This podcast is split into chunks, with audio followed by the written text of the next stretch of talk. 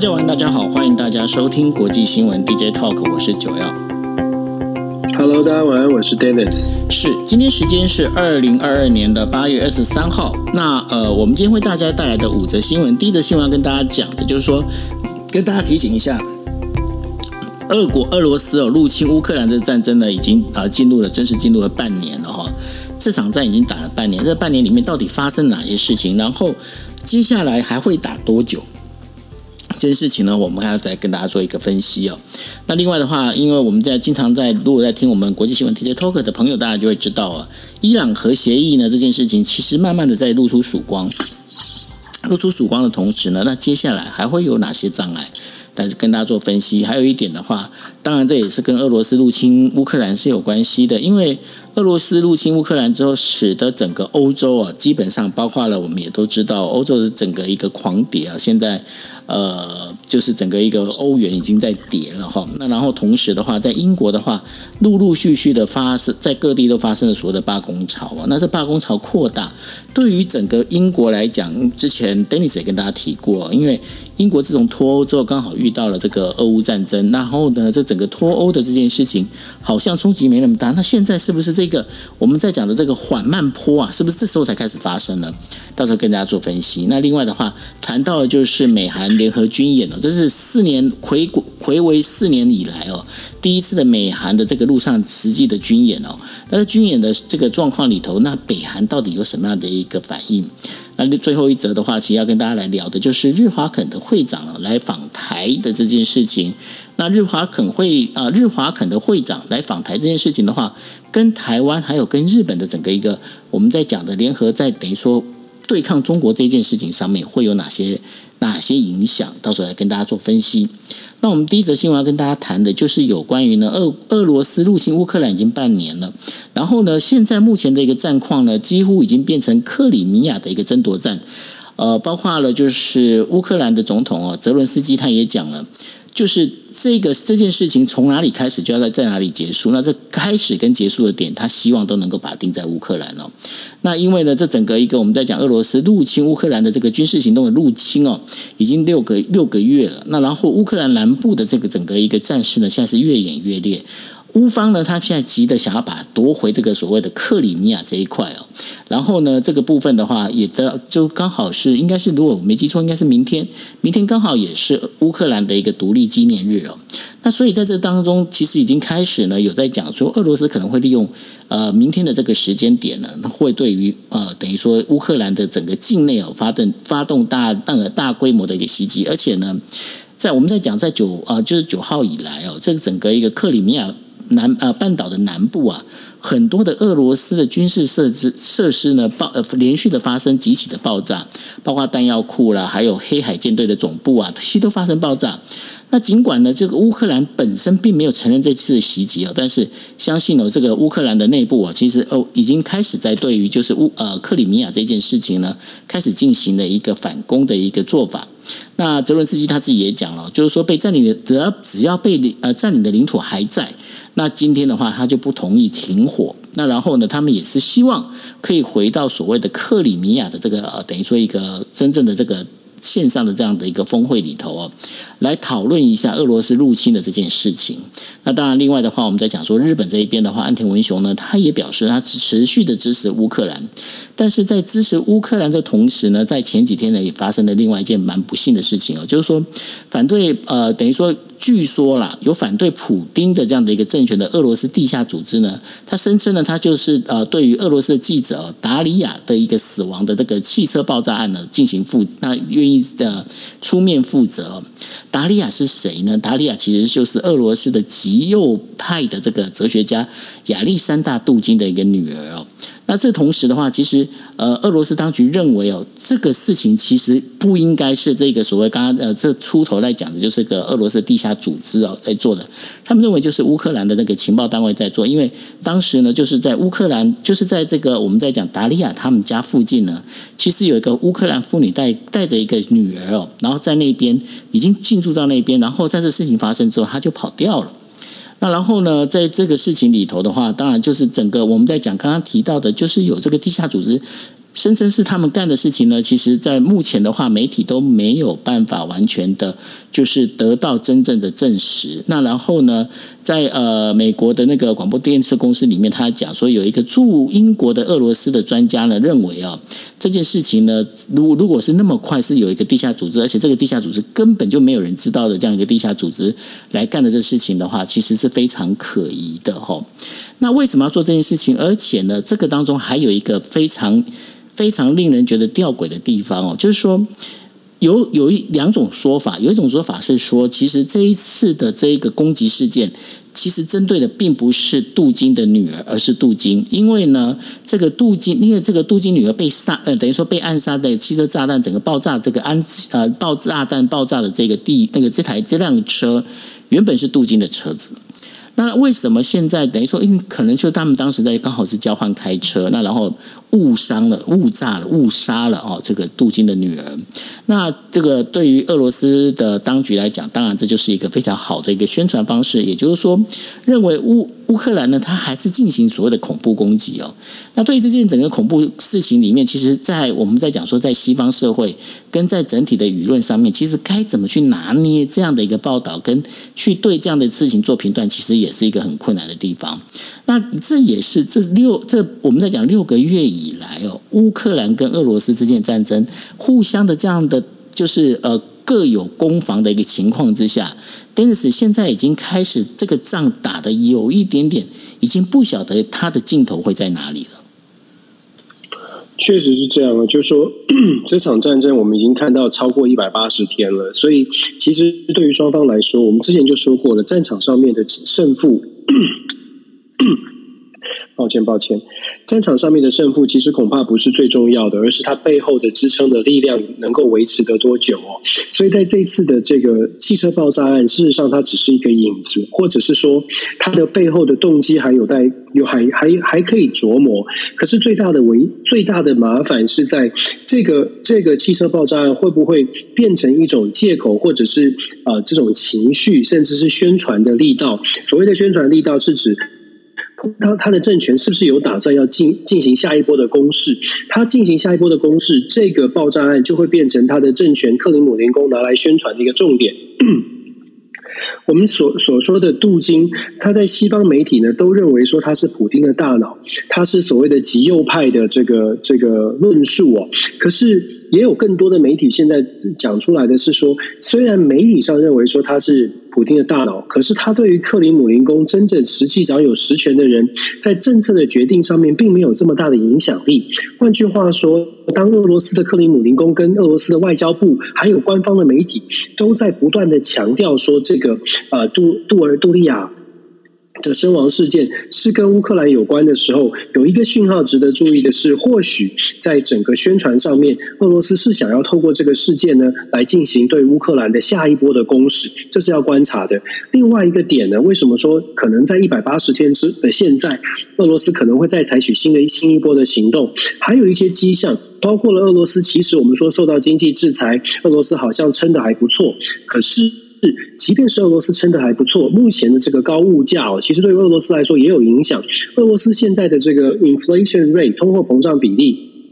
也是来到了百分之十几。普丁之前稍早不久之前呢，才宣布了说他把整个全国的为了安抚民心、稳定社会，所以他把全国的这个 pension 的这个呃这个这个钱呢，就是退休金的账户哦，等于是每个人都加薪百分之十哦，来稳定他的民心。所以，普丁现在虽然说，哎，这个全国支持度看起来，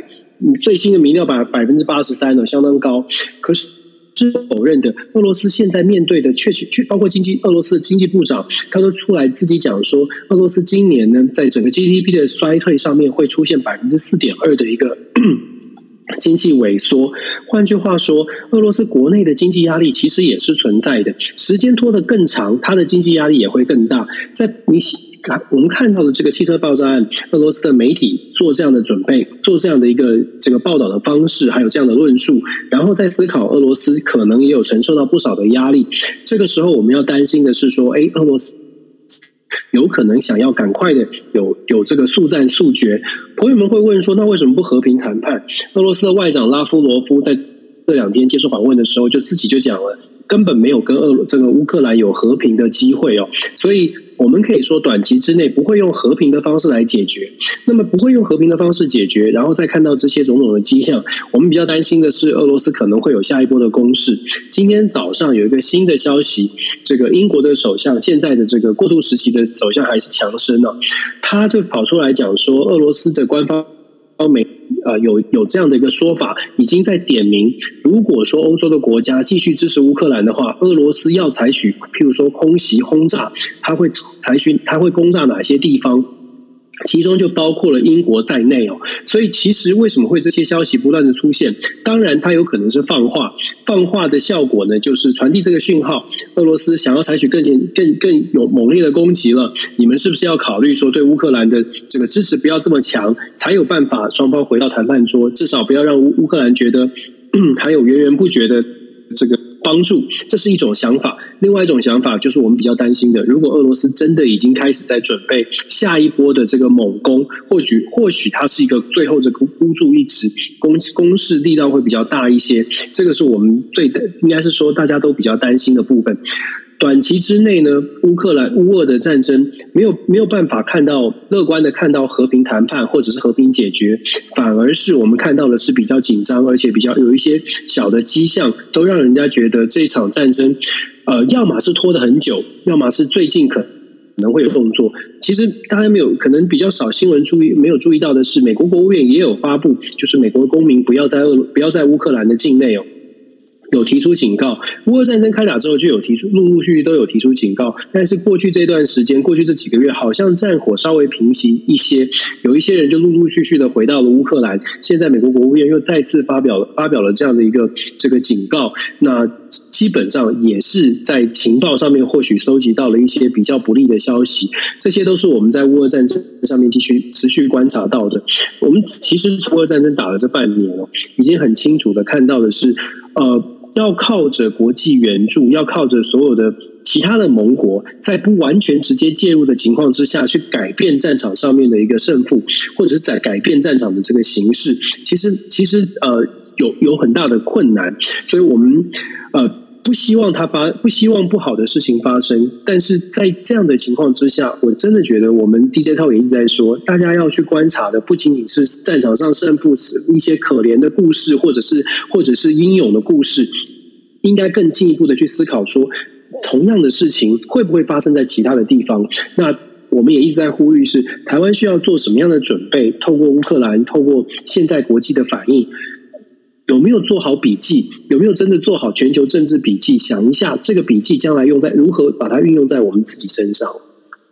是哦，那刚刚呃 c o b a 他也在跟我们补充了，就是说这当中其实还有包括了，就是西方尤其是美国提供的这一些军事武器哦，那慢慢比方说像呃反辐射呃飞呃辐射飞呃，我跟你讲，他是讲的是那个呃。包括了就是反辐射飞弹哦，那这反辐射飞弹呢，其实对于乌克兰来讲的话，其实是如虎添翼哦。那对他来讲的话，他就会觉得说，那我的确是有可以反攻回去的一个希望哦。那对于这整个一个战争，这起战争里面，现在已经打到一个昏天暗地的一个状况之下哦。那接下来整个一个国际情势会怎么发展？其实呢，大牵一发动全身了。这当中的话，还包括了我们呃，可能过几天还可以跟大家来聊的有关印度哦。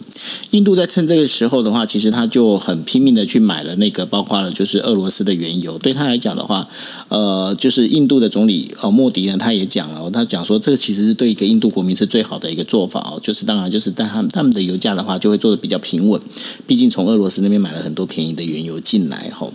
那当然，这接下来的话会怎么发展，我们到时候还会跟大家来说。那另外的话，要跟大家提到的有关于伊朗核协议哦，因为根据报道的话，伊朗伊斯兰的革命卫队当中有一名将军呢，在星期一的时候在叙利亚被呃等于说被呃被杀害了哈。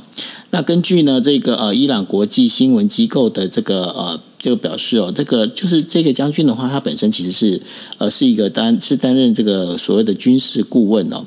那然后呢？呃，他在叙利亚被杀害这件事情的话，呃，这媒体认为这应该是伊朗政治的反对派所做的一个事情。那另外的话，呃，就是美国这边的话，告诉告诉就是路透社哦，就是说，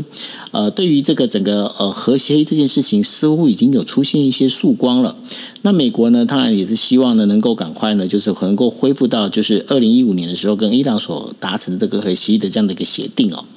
那当时的话，我们在我们知道嘛，这个伊朗核协议后来呃宣布退出的是那个川普。那现在的话，到底这核协议能不能完全的就是顺利的去走？那 Dennis，你觉得这个曙光它到底有那么明显吗？我觉得现在是真的是接近了，因为所有的媒体呢传出来的消息，主要的原因是因为伊朗真的去调整了他本来设定好的一些设呃设定好的一些条条框框，包括了我们之前说的，在伊朗革命卫队的部分，本来是要求美国一定要把这个革命革命卫队的这个被从这个恐怖组织的名单当中。伊伊朗才愿意谈。现在传出来的消息是，伊朗已经不再坚持这件事情，而且呢，伊朗又在另外这个欧盟提出的这个协议当中，伊朗也似乎传出来，他们在另外一件事情也稍微松绑了。另外一件事情就是，本来是让这个国际。原子原原子能委员会的这些人要去做长对对伊朗的这个呃原子核子设备啊做一些调查，然后要详详尽的去做一些追踪啊，得到完整的资讯哦。本来伊朗也是反对的，但是现在看起来好像在最后的这个版本，因为没有录曝光嘛，只有透过媒体。媒体报道说，伊朗在这个部分也松绑了。现在等于是完全取决于美国这边到底怎么做出回应。等于是欧盟的草案，然后伊朗做了一些妥协之后，在最后一关就等在美国这边。那美国呢？我们其实，在上个上个星期已经看到，那陆陆续续美国在放放出一些消息，而且美国也在积极的跟以色列进行一些对话。我个人会觉得，以美国对以色列的对话这个动作，已经不是说对话了，而是告诉以色列说：“诶，我现在就是要走这一条路了。你有什么最后的要求？我是要签的，我有可能要签。那在这种状况之下，你要不要加？你要什么？你有什么条件？或者是你希望我怎么？你希望我们怎么来这个让让你稍微的可以接受哦？所以美国其实做这个安抚的动作，它这些。呃，这个动作传递出来的讯号是，这个核协议看起来是要签，什么时间点签？可我相信，可能应该是这十六个月以来的谈判最靠近要签署的一一刻了。那至于说签，我们就说很乐观的说，这个核协议呢，如果签了，签了会是会有什么样的影响？其实最大最大的差别，非常乐观的看待的话，最大的差别在于，如果签回了伊朗核协议呢，没有保证说未来一定不会打仗，但是。至少是证明说，哎，双方就是美国跟伊朗双方都对于中东的局势是希望，不管他们盘算跟利益是怎么样的计算，都不想要有再再次的这个冲击，就再有冲突，都希望可以稍微的和平下来，让各自有一些喘息的机会。这所以这个核协议如果真的这次妥协了签下去，非常有可能是短期。就是想要治标，但是又又很这个治标现在又很重要，因为现在国际局势非常的混乱。对美国来说，整个除了伊朗之外，中东的局势非常不稳。其实塔利班我们很久没谈了，阿富汗其实也遇到了很大的问题，现在蠢蠢欲动，包括了激进伊斯兰的激进教派在阿富汗境内，其实也开始又重新的掌这个掌握了一些权力哦。未来的阿富汗恐怕又是一个不定时炸弹。那乌俄战争就别就就根本还没打完，所以其实美国也要也要花一些心力。我们之前在 DJ 后也说了，美国还有中东的问题。问题还有怎么跟沙乌地阿拉伯交往，还有以色列如何安抚，所以在这么多问题里面，伊朗核协议如果真的已经非常接近，大家可以勉强接受。它即使大家都知道说这个签下去大概维持一年或者是两年，一定将来会出出现状况，一定会生变，一定会再再有新的这些想法。可是至少这一两年的时间哦，恐怕对于这个对于美国来说也是不错的一个时间，要要。买一些时间叫做 buy 这些 time，那对伊朗来说也是一样的。伊朗他自己在经济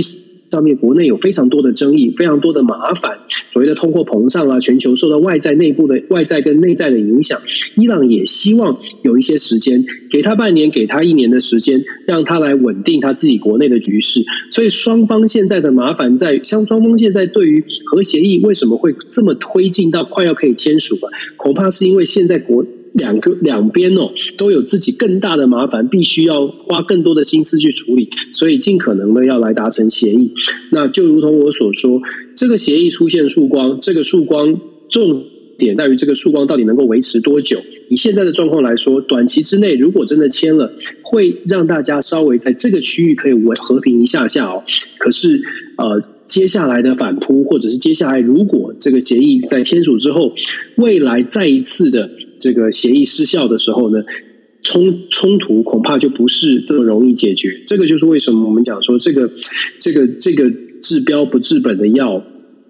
呃最最终恐恐怕还是要整个中东地区一起来承担它的后果。当然，美国也必须要承担它的负担它的成本。其实哦，整个事情说回来的话，就是普丁搅乱一池春水。就是说，他如果要要不是他在这个我们在讲说半年前的做对乌克兰进的这个出兵的这样的一个动作，那至少在经济上面的话，不会就是全球这基本上是在跳脚的一个状态了哦。那整个一个跳脚的状态的话，那当然就是接着就是你今天我们在讲嘛，就是今天没有钱，经济不好，然后生活开始出现问题的时候，那当然就是大家就开始一起一起来就看怎么样啦，就变成是你争我夺，你你争我抢的这样的一个社会的一个形态就开始出现了。那同样的事情呢，其实这事情呢，我们在讲的就是有关经济呃萧条这件事情呢，在英国这边也发生了同样的一个影响哦。英国东部最大的一个我们在讲货柜港口的这个工人呢，在星期五的时候举行了罢工，然后呢，他们要求的话提高薪资，而且呢，几乎这呃，他们计划这个罢工要持续八天。那这八天里头的话，会影响，因为这是一个非常重要的一个货柜货柜呃呃，等于说货柜港口哦。那它可能会扰乱了某些一些商品还有产品的供应链的这个呃事情哦。那这也包括就是整个，因为物英国现在整个物价上涨，这个不满呢，现在已正在持续的上升哦。因为在之前的话就已经还有包括铁路啦、地下那个等于说地铁啦这些相关的各行各业都已经开始发生罢工了。那这个发呃罢工的这件事情呢，我们在讲的就是货柜货柜港的这个事情，它是在英国的一个叫做费利科斯托港。那根据美呃 BBC 它的一个消息来说的话，大概有一千九百人哦，还有将近这个等于说将近大概这个我们在讲这个货柜工人的话，大概有百分之七十五以上的员工哦，都是参加了这个罢工活动。那因为他们要求能够提高薪资，那同时呢，对于这个港港务局这边的话，要求呢能够加薪到百分之七，也就是一次的支支薪啊，就是至少一次支付哦，就是五百英镑。但是许多因为这个本来公司要提说，我加薪百分之七，然后支付啊支付百呃五百英镑这件事情呢，被工人所拒绝，因为工人他们要求是要加薪百分之十。那然后呢，在美国呃，在英国的那个七月份的这个我们在讲的他们 CPI 的这个物消费者物价指数里头啊，它也比同期上涨了百分之十点一。那这当中的话，还包括了就有很多，就包括食品啊、服务啊这些相关的这一些服务业的这一些呃，我们在讲的这些费用啊、价格啊，都持续的在上涨。而且呢，不止这些哦，预计十月份的时候，电价跟那个燃油、燃油的燃煤的这个价格呢，也会大幅调涨哦。所以这整个 CPI 呢，可能会。上上升到百分之十三，所以这些生活必需用品的，包括它每周上涨之后呢，它加重了所谓的家庭的这个预算负担。那这也让一些我们在讲的比较属于社会基层的这一些员工哦，包括像什么铁路啦、地铁的工人呢，他们就开始采取这间歇性的这些罢工。那这些罢工呢，会影响到这一些我们在讲英国人的一个生活。那这些整个状况、整个循环里面，其实也会整体的会影响到英国的经济。那同样的事情，其其实还是发生在，也会发生在欧洲的其他地方。但你只是整个一个这样子，我们在讲说环环相扣哦，那造成了整个一个经济的一个问题。接下来该怎么办呢？该怎么办呢？我们先说你刚刚讲的环环相扣，其实这是形容。嗯，很对。但是呃，你刚刚也讲到说，普丁搅乱一池春水。其实，在普丁搅乱一池春水之前呢，阿富汗撤军这件事情已经让这这一池出现了裂缝了。所以我们在之前在川普时代啊，虽然大家如果大家现在还记得川普时代，川普时代很强势嘛，跟欧洲国家我爱理不理的。大家还记得这张知名的照片，那个梅克尔很生气的对着对着川普，然后川普坐在那边擦。对，就是。就是川普好像很嚣张，反正我就不理你们哦。那那个状况状态之下呢，国际的体系仍然维持在一个，哎，对美国有点敬畏，有点害怕。不要说敬畏，有点害怕，就是哎，这个还是一个一超多强的，勉勉强强维持这一个这一池这一杯水呢，在一个表面张力的情况之下，哎，川普很嚣张，你搞不清楚川普想要做什么，所以这种 uncertainty 让川普把这个美国。其实美国已经出现一些影响力的问题，但是因为川普的太难以预测，就变成了美国还是让大家会觉得，哎，我我我我不知道美国会怎么样哦，我最好不喜欢川普，但是我最好还是稳稳的不要乱动哦。但是当阿富汗撤军，拜登总统上台之后。对阿富汗的撤军的事件，当然你可以说川普时代就安排了，但是拜登总统所呈现出来的阿富汗的撤军事件，就让这个表面张力的水开始，你知道，水杯满了，那个表面张力水本来是不会动，后来一开始有一滴水下来的时候呢，就开始这个水会往外溢了。其实阿富汗就已经给全球这种感受，所以觉得觉得说，诶，你美国好像没有办法 hold 住这个水了。那如果你不能 hold 住的话，其他的国家就会说，那我来试试看，再来挑战看看。普丁就在这个时候，他的这个乌俄战争呢，其实就是我，我甚至是相信，普丁在这个乌俄战争开打之前，大家记得在。拜登这个上就任是一月二十号就任，六月份的时候，他们有跟拜这个普丁有做一个交流哦。我觉得普丁从那个时候开始就已经打定了，他就认定了拜登大概没有办法后呃处理好这个全球，尤其是美国影响力下降，包括美国自己内部有很多争议的这个问题。所以普丁会觉得，然后再加上普丁看到了乌这个阿富汗撤军，所以他就大胆的做出这样的搅乱一池春水的动作。然后我们就看到了连。这个连环式的环环相扣。当你的这个国际的体系一超多强被打破之后呢，世界各国的小问题在同时出现，就变成了大问题。因为本来像是英国的罢工，像是全产产业链的问题，如果你的世界体系是稳固的，大家会觉得好啦，心里是比较踏实的，说反正有一个大国在后面会出来协调，会会有一个这个镇镇定的作用。但是现在没有了。就是因为这样，本来在一体一单这个一超多强体系里面还有稳定力量的时候，小问题都可以坐下来好好的来解决。问题是，当这个大国影响力不够不够扎实的时候，这些小问题就变成大问题。我们回到英国罢工潮的这个问题，其实当然就跟乌俄战争有直接的关系，因为造成了全球的物价物价能源荒啊，物价物价上涨，通货膨胀。英国是不是要做调整？老这个。港口的工人、码头的这些工工会，是不是有合理的论述呢？就如同刚刚你你说到的，他们要求加薪百分之七。现在英国的通货膨胀大概在百分之十二、百分之十三，加薪百分之七，坦白说并不是超，并不是不合理，因为对于生活来说他们是需要的。只不过说在这个时间点爆爆出来呢，对于英国现在已经通膨，然后又这个在全球的这个货物产业链、这个货物的流通上面，这个。罢工潮，现在大家担心的并不是现在已经发生的这七八天了，目前还没有造成直接的冲击。然后我们说，英国现在发这个主要罢罢工的这个港口呢，它的货运，它的货运的产品，并不是，并不是，譬如说有急迫性的，然后它的货运的产品的量也不是非常非常大，但是我们担心的是，这个罢工潮如果蔓延到其他的地方，那就会比较麻烦了，那就会变成，那就真的会影响到整个英国它的这个货物的货货物的流这个流流动，那也会造成整个英国的物价，甚至是整个民生经济都会受到打击。但是，但是啊、短期之内的这个呃，如果说可以好好的解决的话，大概还还还能够稳稳下来。这个罢工潮真的不能持续。如果持续的话，对英国来说，它的冲击蛮大的。如果自己本身内部没有办法 hold hold 住它的这个经济的表现，它没有办法让政局稳定下来，我们就可以想象，对于整个欧欧陆哦，它带来的冲击也会不小。因为包括乌俄关键，如果说症结点在乌俄战争，乌克兰要求的是。英国、法国、德国这些国家，通通都要强力的给予支援。如果各国都出现了问题，如何继续给乌克兰支援？这是一个很大的麻烦。其实我们看现在的英国是波瑞斯·强森是过渡的这个首相哦。那法国跟德国其实最近的民调都不理想。法国总统马克龙还算不错，可是也是下降了，跌到了四十以下。最近的民调他是百分之三十九。德国的舒兹的民调掉到百分之二十五，已经是非常的不好、不理想的状况。他没有上任多久，他的民调已经低过了，低过了这个呃他的这个竞争竞争阵营。所以在在这种状况之下，你说所有的欧洲国家到底要如何团结的来继续力挺乌克兰？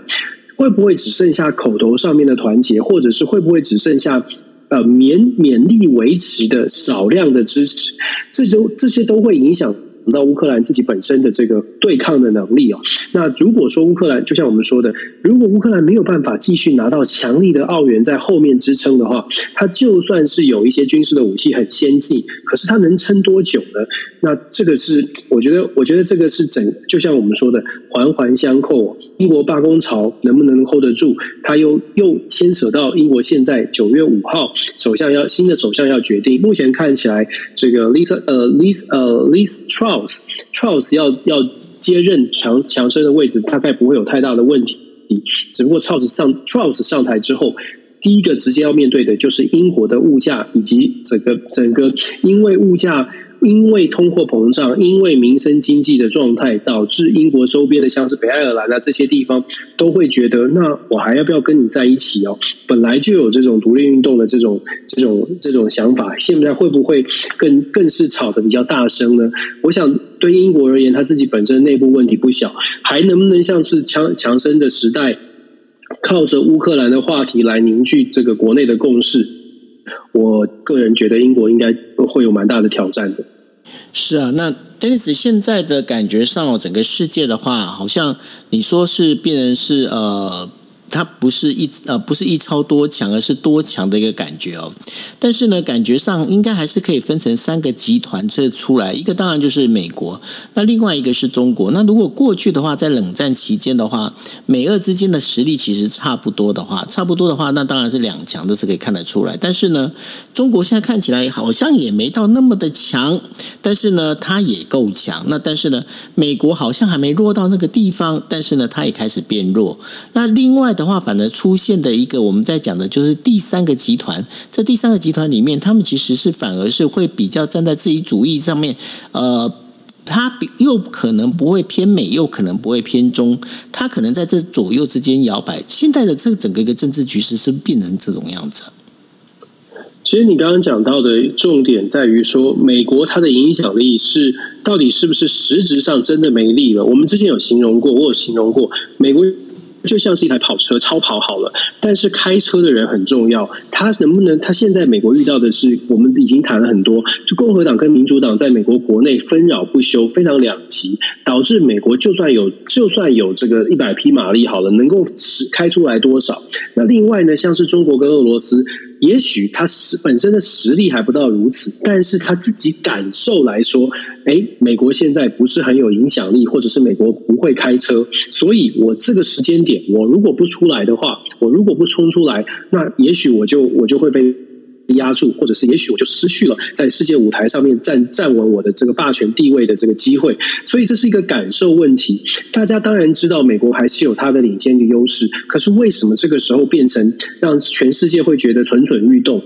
俄罗斯、中国，或者是甚至是印度，都会觉得我现在有我的发声的机会，我要跳上舞台，而且我必须要从我的国家利益当中抢到更多的、更多的资源或更多的好处。这是当你美国传递出来的讯号不是这么强的时候，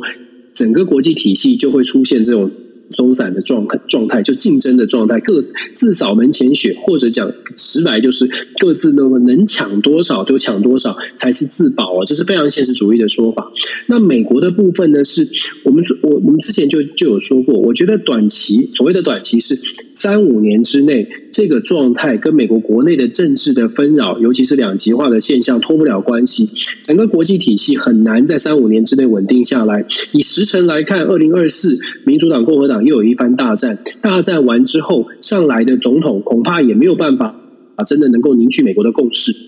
这是为什么我并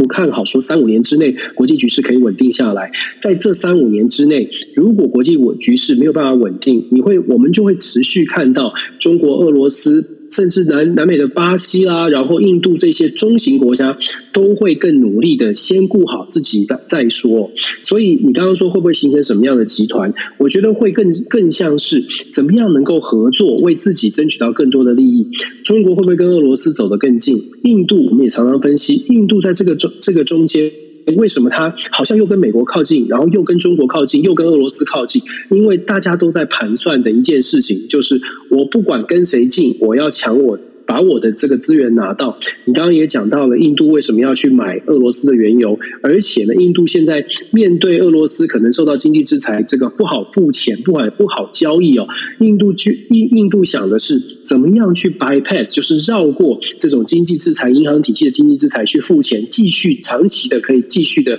稳定得到俄罗斯廉价的天然气、廉价的能源。印都会这样想，就是呈现出来我们刚刚讲的这种体系、这种国际环境。各国如果聪明、聪明的，或者是说比较有策略性的，在思考这个这种变局当中怎么生存的话，会很直接的联想到要采取非常现实的。我不管我的好朋友，我不管其他人，我先把我要的钱、我要的能源、我要的资源先抢到再说。抢到了之后，我们在任何谈判桌上就有就有机会可以好整以暇的等待这些还在抢的人上桌来跟我谈。可是如果我还没抢抢到，我就我我的谈我上谈判桌可能也不知道怎么谈。我觉得印度、土耳其、韩国、日本在做的事情都是朝这个方向在前进，都在想着把怎么样把自己的国家的利益。先能够 hold 住，然后再来谈。这也是为什么我们一直在讲，台湾要要面对的状况是，我们是不是抢到了我们该抢的？这个时间，我们虽然希望日本帮忙，希望美国帮忙，待会我们会说，希望大家帮忙，但是在帮忙的同时，要小心或者是要注意的是，我们给出去的，或者是我们打的。牌是不是同时有 hold 住我们的利益？是不是有同时把我们的筹码不要掏心掏肺的全部一股气一股脑的都给了别人？这个对台湾来说是很重要的。我们过去啊经常在讲说，呃，友邦友邦啊。那但是呢，老实讲，我觉得在友邦的一个前提之下呢，你先自己先自己帮帮自己哦，这个比较重要。把自己帮好之后，你才可能会有友邦。OK，错。好，那我们接下来再讲我们第四则新闻呢。第四则新闻跟大家讲的就是，美韩联军呢在二十二号的时候开始联合军演。那其他的一个假设状况是，朝鲜半岛发生紧急状况。那这样的一个这个呃联合，就是我们在讲的野外机呃机动训练呢，是从二零一八年暂停到现在哦，四年来以来呃就是第一次的一个举行哦。那当然，它是为了提高哦，就是发生了这个紧急攻击的时候的整个一个在朝鲜半岛的这个防御以及反击能力。那同时呢，也为了就是朝鲜就是北韩哦，它这个导弹发射还有军事演习的这个部分哦，然后呃。必须要去做的一个防备。那当然，北韩对这件事情的话，他们当然也是相当的反弹哦。根据呃韩国联合通讯社二十二号上午的报道哦，这个训练被称为叫做“已知自由之盾”哦的一个名义。那然后呢，它的整个一个举行会举行到九月一号。那在前半段的话，他会举行的是袭击，就是呃北韩，然后呃就是击退北韩的进攻，然后呢还有包括首尔的这个首都圈的一个防御哦。那然后呢下半呃等于说后半后半段的话，他就会开始呢就是对于北韩进行反攻哦。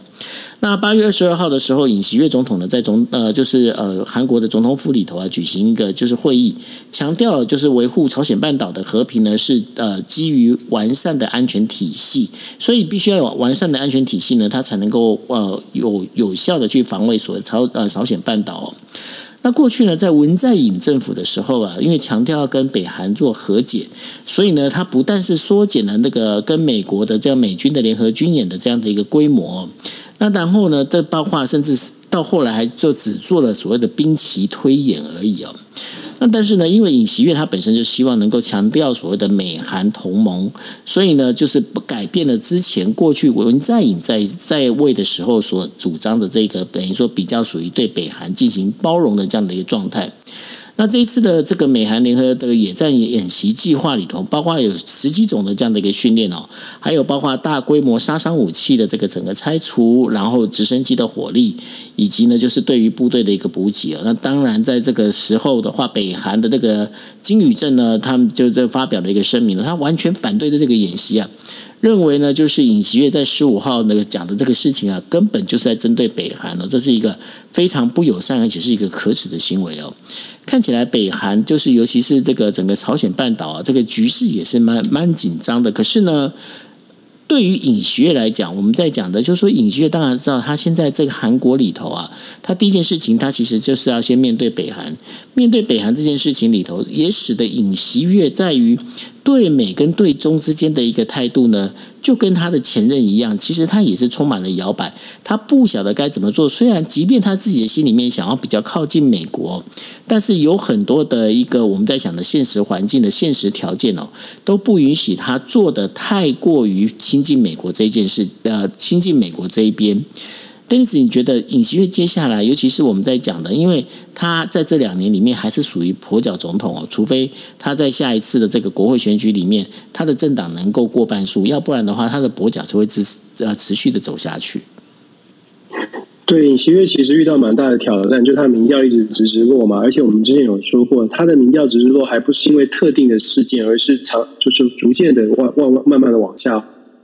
对尹锡悦来说，他现在的挑战在于他的政策到底能不能落实。他的，而且他的政策自己本身对于北韩政策本来是很强势的，但是后来做出又伸出橄榄枝，到底是要强还是要硬？我觉得就有点。有点有点让人不太确定，他到底想要想要如何来应对。但是我们可以看到的是，像这次的这个北这个美韩的这个大规模的军事演习哦，首先它是这大概就过去这几年三三四年以来最大规模的军事演习。它演习的范围不仅仅是在军事哦，事实上它对一般的民间。社会还有所谓新形态的战争，包括网络安全等等，他们都有做一些讨论。所以，其实南韩非常在乎这样的军事演习，原因是因为这个呃。真的，南北韩之间、朝鲜朝鲜半岛之间的这个局势确实有紧张感，确实是在升温当中。我们看到南北韩之间的互相的对话，金正、金与正的这个谈话，不是真的不是非常友善。所以，其实这个紧张感是有的。我们之前也说了，我觉得朝鲜半岛发展发生冲突的可能性，远远的要高过这个台台湾的这个台海的局势。那么美美方呢，在这次的军事演习，其实双方呃。有有特别，如果去思考的话，韩国要抗要对抗的，或者韩国要准备的是朝鲜半岛的局势生变。可是老实说，对于美国来说，他透过这样的军事演习，当然帮助南韩守守护南韩，或者是展现军事力量给北韩看是一个部分，但是在。中国的家门口做这样的军事演习，某种程度也是展现说，哎，有一个制约中国的力量。换句话说，南北韩的这个这个南韩跟美国的军事演习，它它一的双方的最大的共同点在于军事的准备要做好。可是准备的目标跟方向，美国可能更多的是要秀肌肉，在整个东亚当中，就算不是对中国，也是要强调整个在亚太地区，美国还是有一定的。一定的能力来做相对应的这个军事的反反制或反应，那南韩则是非常需要呃全民一起来做好准备。如果朝鲜半岛生变，所以这从这一点我们可以说，就是呃，所盟友来来帮忙，像是像是美国现在。在面对面对朝鲜的局势，盟友当然会帮忙，但是盟友的想法是不是完全的一致？这一点是值得值得去值得去思考的。那再来就是尹锡悦未来就是面对面对北韩，你刚刚也讲到了，尹锡悦他能不能够在两年后的这个国会选举真的去做一个翻转？以他现在带领的执政党跟他自己的民调，如果没有大的这个呃。强心针也好，或者是有大的突破，老实说他。呃，要在国会带领着他的执政党来做一个翻转，真不太容易，难难难度其实蛮高的。对啊，而且呢，在包括就是韩国，他现在所面对的还真的不是只有就是说中国，然后啊北韩啊这相对的这些威胁而已哦。他另外还有一个就是。我们之前之前一直在讲的，就是说，呃，他跟日本之间关系到底怎么样哦？现在日本国内呢，其实对韩国的话，依旧是采取不信任的一个态度哦，因为他们都总觉得，就是说，因为现在我们之前也聊过了，因为尹锡悦他现在的一个支持率实在是太低，才百分之二十几哦，百分之二十几的这样的一个支持率里面。日本他们都会觉得，就是说我今天我要跟韩国人谈，不管说谈这个共同防御啊，或者是情报交换啊、军事情报交换啊等等之类这些事情，我怎么跟你，我怎么知道我跟你谈完之后，到底你还会不会变卦？因此，我觉得他们这当中这个这个情节好像很难化得开耶。这就是难处啊！就是我们说日本、韩国之间就是一个微妙的、微妙的存在着，因为对美国来说。从美真的是纯粹美国的利益，是希望这两个国家呢就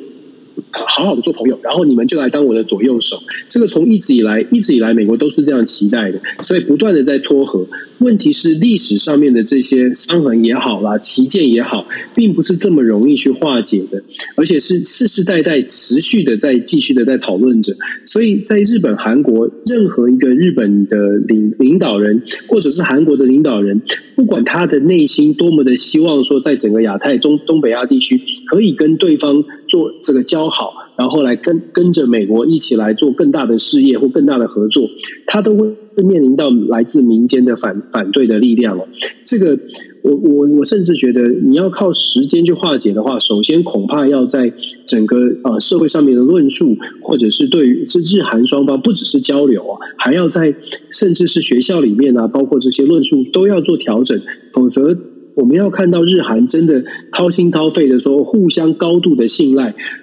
真的难度，这这真的是不容易的事情，甚至我我觉得短期之内都不会发生的事哦。所以反而是说，如果你 push 太大力，韩国有任何总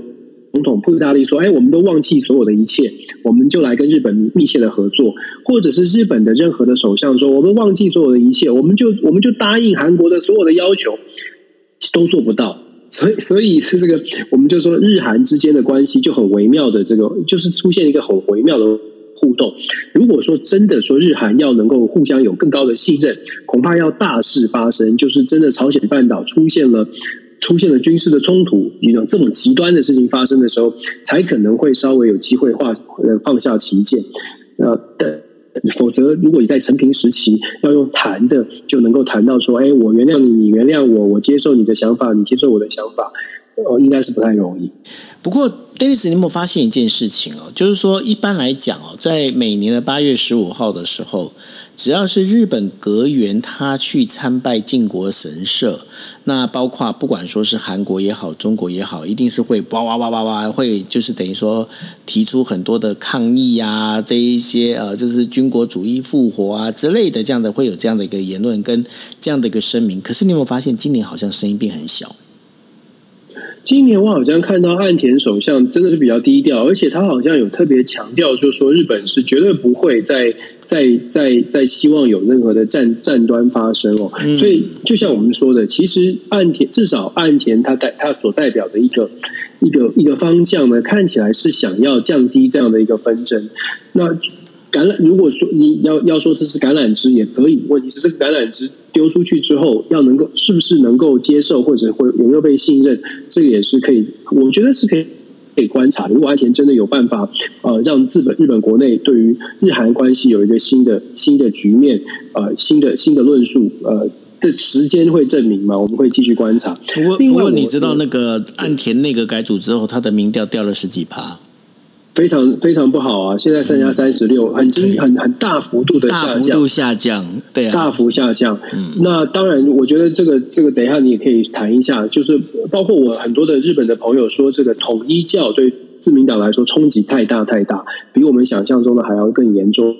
一些，我这边先补充，我其实在美国这两天，呃，今天、昨天有看到关于这可能要宇宙虾米或者其他在韩国的朋友告诉我们了，因为我们在外媒啊，在媒媒体上面看到的基本上都是讲到这个军事演习，但是我看到一个报道，他讲的是，其实，在韩国有呃有游行。针对这个这次的大规模的军演，有一个游行，而且这个游行为数还人数还不不少。他的游行是要抗议抗议说，这个韩国变成朝韩国或朝鲜半岛变成了美国的战场。他们要求呢，就是这个美国不要去刺，就说这个要好好的来处理北韩的问题。就基本上这个报道说的是，美国的主流媒体都有。选择性的报道，现在韩国的民意好像在形成的是，南韩都全部跟着尹锡悦，是想要全力的来在在朝鲜半岛的争端当中，会表达非常强硬，而不是朝着朝着和平来解决来来走哦。所以这就是我我说我们呃在看新闻的时候，为什么会这样去看，会去查呢？因为关。对于韩国到目前为止，包括我们我自己，我看到的消息大概都是在尹锡悦上台之后，整个的氛围就是希望能够跟美国走得更近一些，然后对北韩强势。我们当然知道韩国一定有不同的意见，但是媒体的报道相对来说是少的。这一点也是我们想要去去理，就可能要反向来思考，韩国是不是也有人会觉得现在这种朝鲜的紧张的局势，应该要想办法降温？我觉得可能有，但是它的比例到底是多少？媒体报道出来的，尤其是我们从英国英文媒体看到的。是，我觉得好像真的是比较朝向，哎，大家都是跟尹锡悦一样，都是亲美，然后要抗朝、抗北韩。可是实际上会不会有不同的想法？这个可能是，哎，要看看有没有其他的、其他的更完整的资讯哦。真的要来做一些反思。不过，在日本的媒体关于这件事情的报道，大概都是在讲，就是因为尹锡悦他本身其实支持度不高哦，所以就认为尹锡悦、嗯、呃，怎么讲，就是不会把尹锡悦当成一个谈判的对象。为什么呢？因为就觉得跟他谈的话，好像也没什么用。所以呢，日本他们现在其实就是变，接下来他们在做的事情就是听其言观其行，反正你先把国内先搞定。那要不然的话，你现在的这个我在跟你谈什么事情的话，其实你即便你答应了，那然后未来的话又给我翻盘的话，其实他们也对他们对日本人来讲，日本人其实很不喜欢这样的一个状况，因为毕竟的话就觉得说明明都谈好的，那钱也付了，事情也做了，那然后呢就一一个就是一个啪啷就。丢到法院上任，法院法院一个判决的话，那包括了就是像征用工问题啦，包括那个慰安妇问题啦，这些事情的话，对日本来讲，日本他们认为说，哎，我都已经跟你谈好了，那我该给你的钱，我赔偿的部分，我也当然也给你钱了。但是呢，为什么你要做这样的一个事情？你为什么要翻盘？这些事情的话，其实就是有很多的一个讨论。那所以。呃，尹锡悦对于尹锡悦政权来讲，日本他们至少我现在看到日本的媒体对尹锡悦政权其实并不是那么的信任，对呀、其实，雪红你讲到一个很重很重要、很重要的一点，就是为什么会有，就是呃，对方的国家的领导人或者是这些人民调不高的时候，大家会很犹犹豫，就说那我们谈谈出来的结果到底会不会作数？当你的民调不高不高的时候，你的代表权、代表性就会就会被怀疑，所以。虽然你是总统，虽然你是领导人，但是你自己本身的民调不高，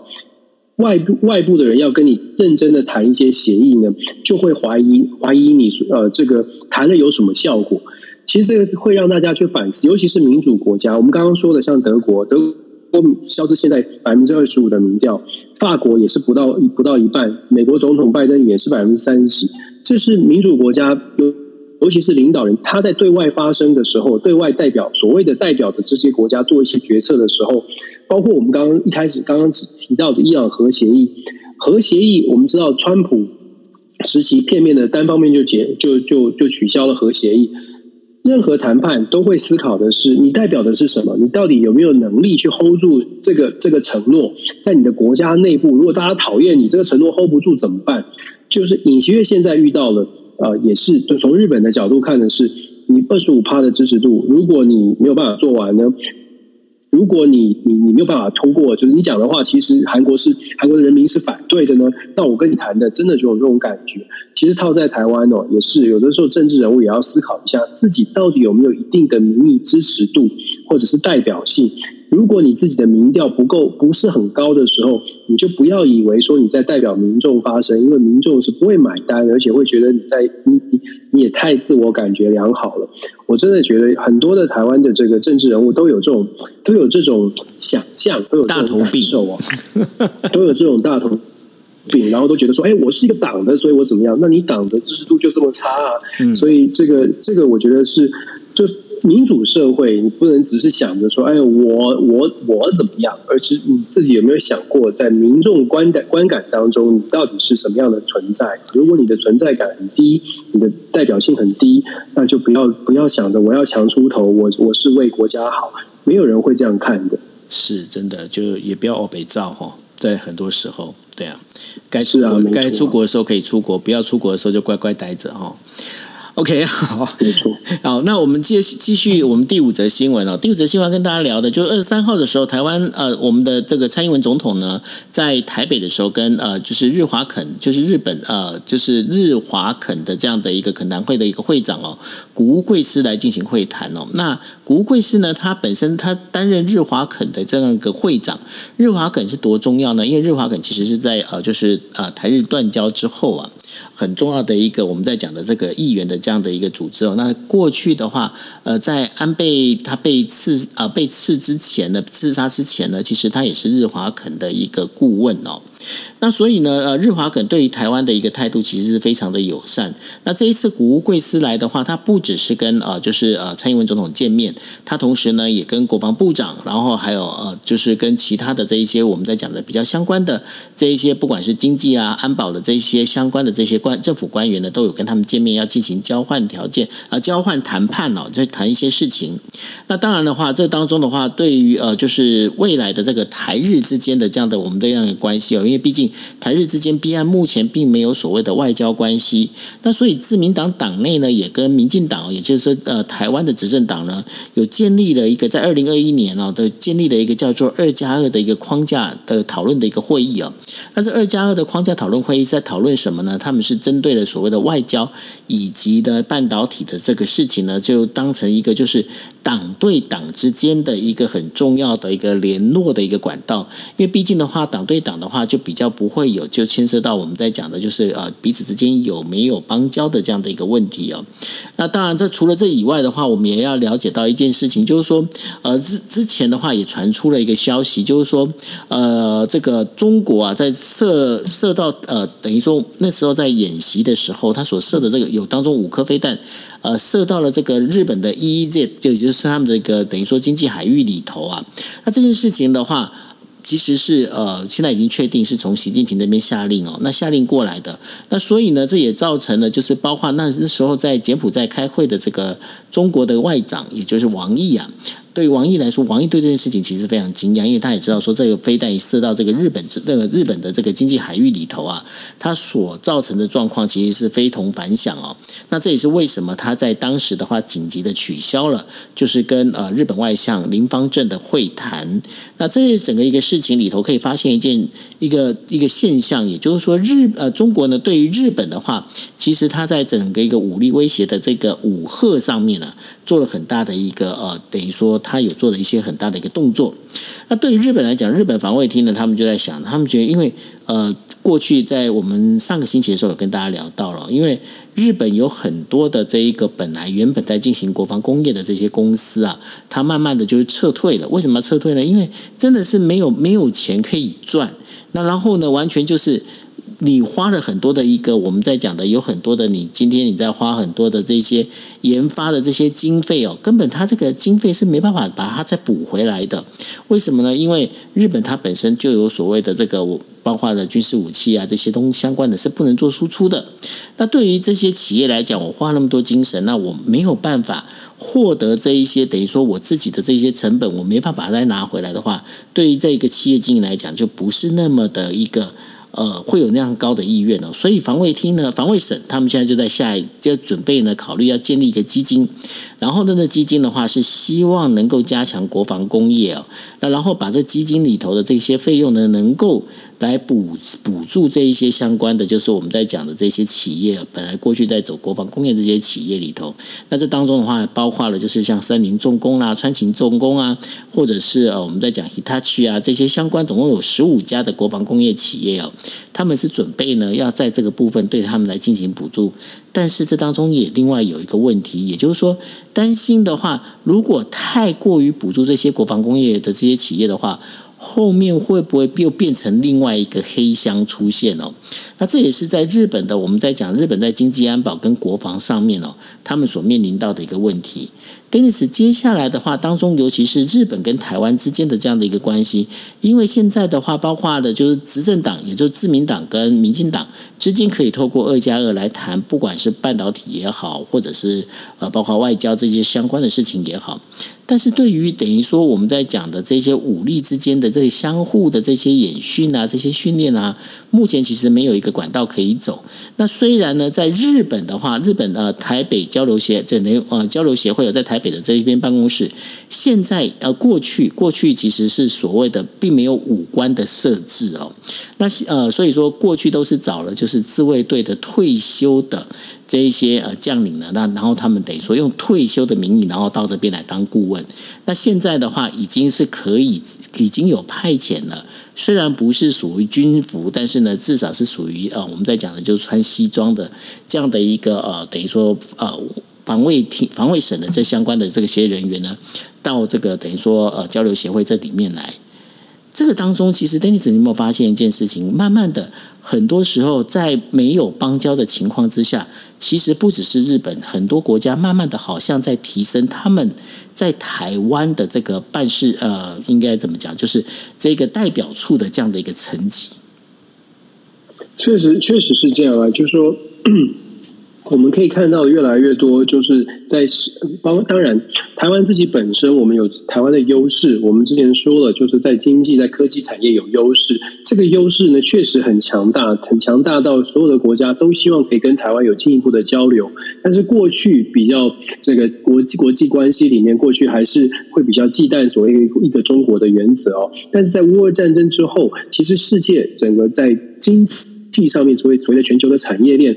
各国在盘算自己国家利益的时候，他会去思考，思考的是，如果说再不跟台湾做连结的话，会不会在整个晶片产业或者半导体产业、科技业，它会有断裂，或者是会出现什么样比较大的冲击？跟台湾做交流是有国家利益，是对任何国家来说，大概现在看到的都是一个国家利益的部分。当然，他们还是希望跟中国保持一定的，就是不要撕破脸，可是也在试图的透过可以。可以突破的这些模糊的地带，可能在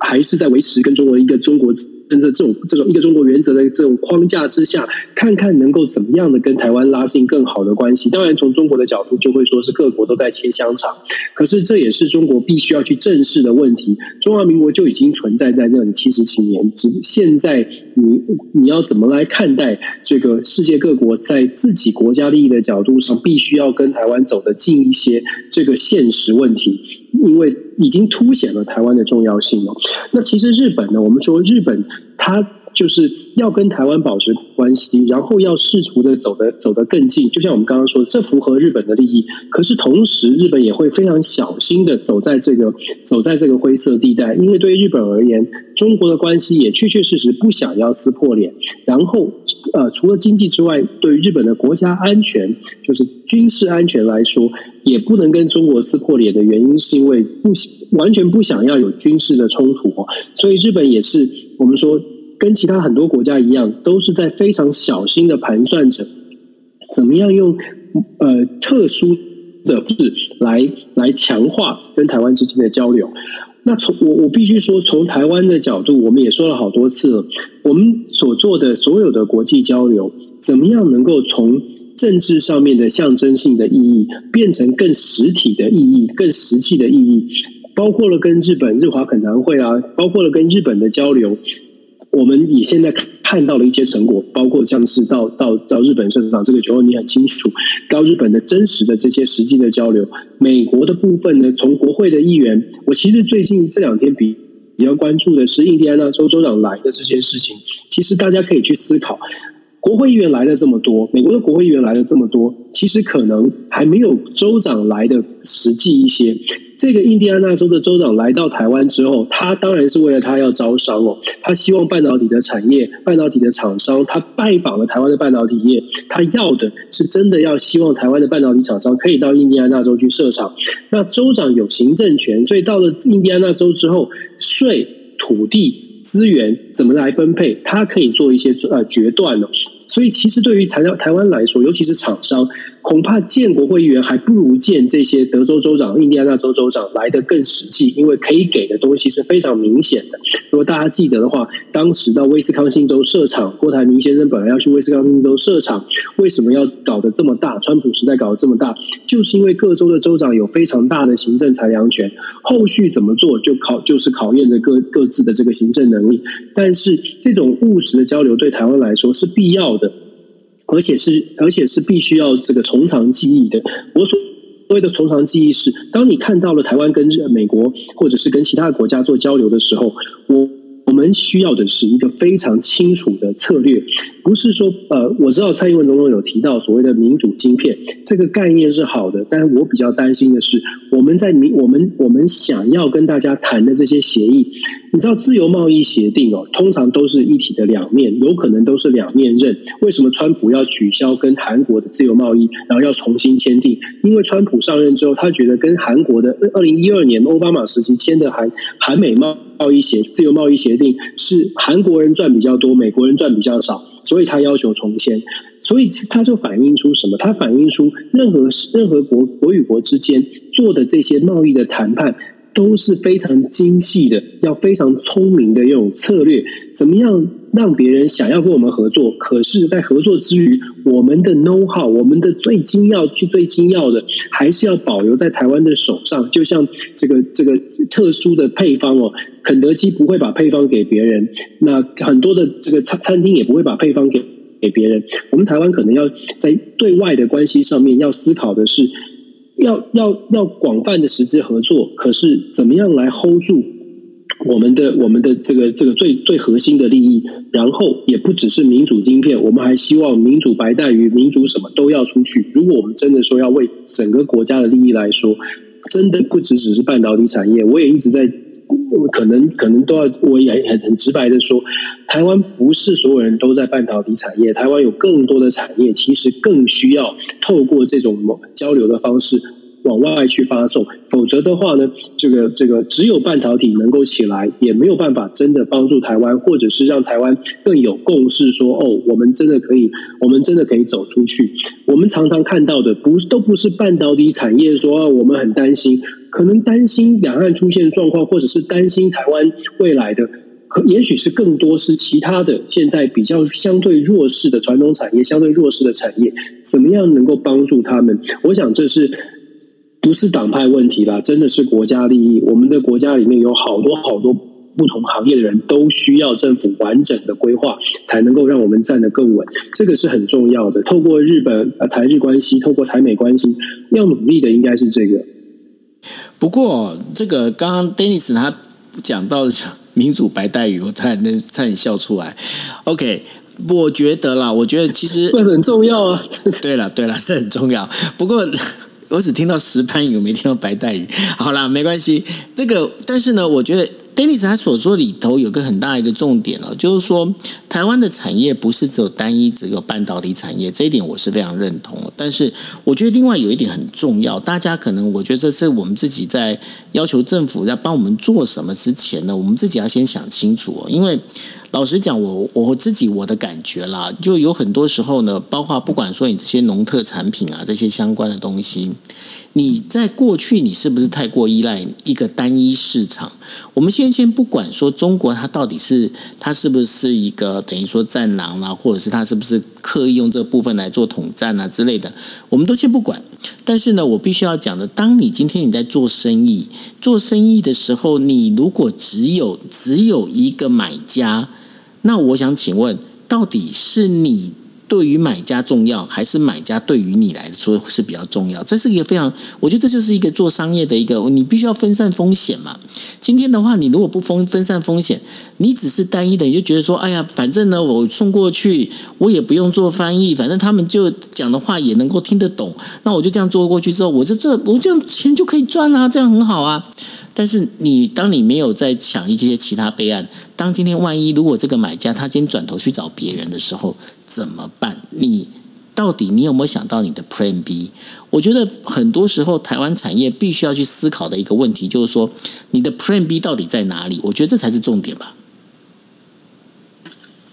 确实是这样啊，所以要多听国际新闻 DJ Talk，因为我觉得呵 呵这样很夸张，这样讲好像很很很自己 promote，但是大家真的就觉得你想想看，为什么中国这么容易可以让大家觉得，哎，我们就去中国的市场，哎，因为我语言没有隔阂嘛，然后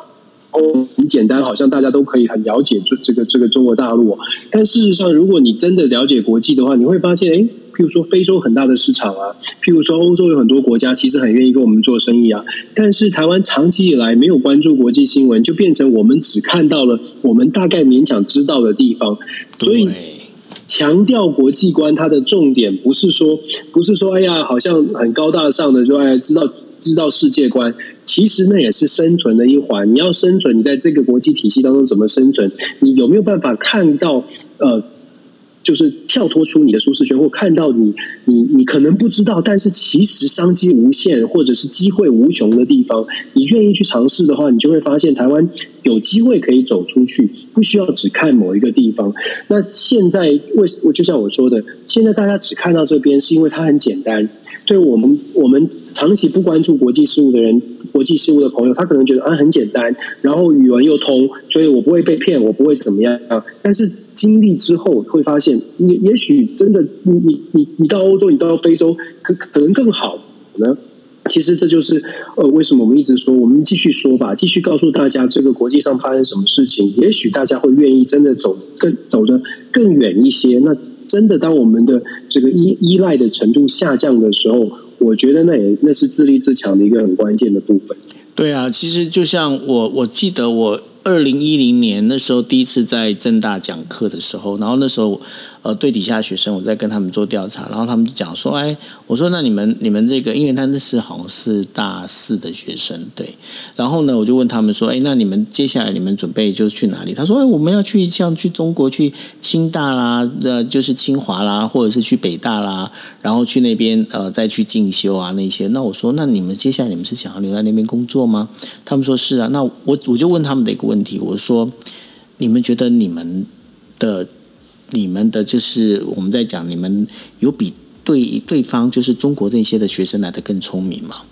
然后他们就先先不讲话，然后我在讲说，那你觉得你们有什么强项？他说没有啊，我们可以跟他一样，我们都可以说中文。我就跟他们讲，我说我不觉得这次对你们来说是利基，因为我觉得说这个当中的话，因为当。你今天到一个一样会讲中文的地方，你的中文真的一点都没有用。而且呢，换一个角度来讲，你的中文还不如人家到地的中文。那接下来还有你的本身的你在那边的 network，你 network 你没有人家是从小以从小起来的这整个一个建立起来的 network。我说你们为什么不想说，比方说像去波兰啦，去一些其他地方，这些讲中文的地方没那么多的地，没有那么多的一个国家里头，对你们来说，你们才能够突出啊。我我我那时候我就一直抱着这个想法，只是说我不晓得说有多少学生他们是有听进去就是了。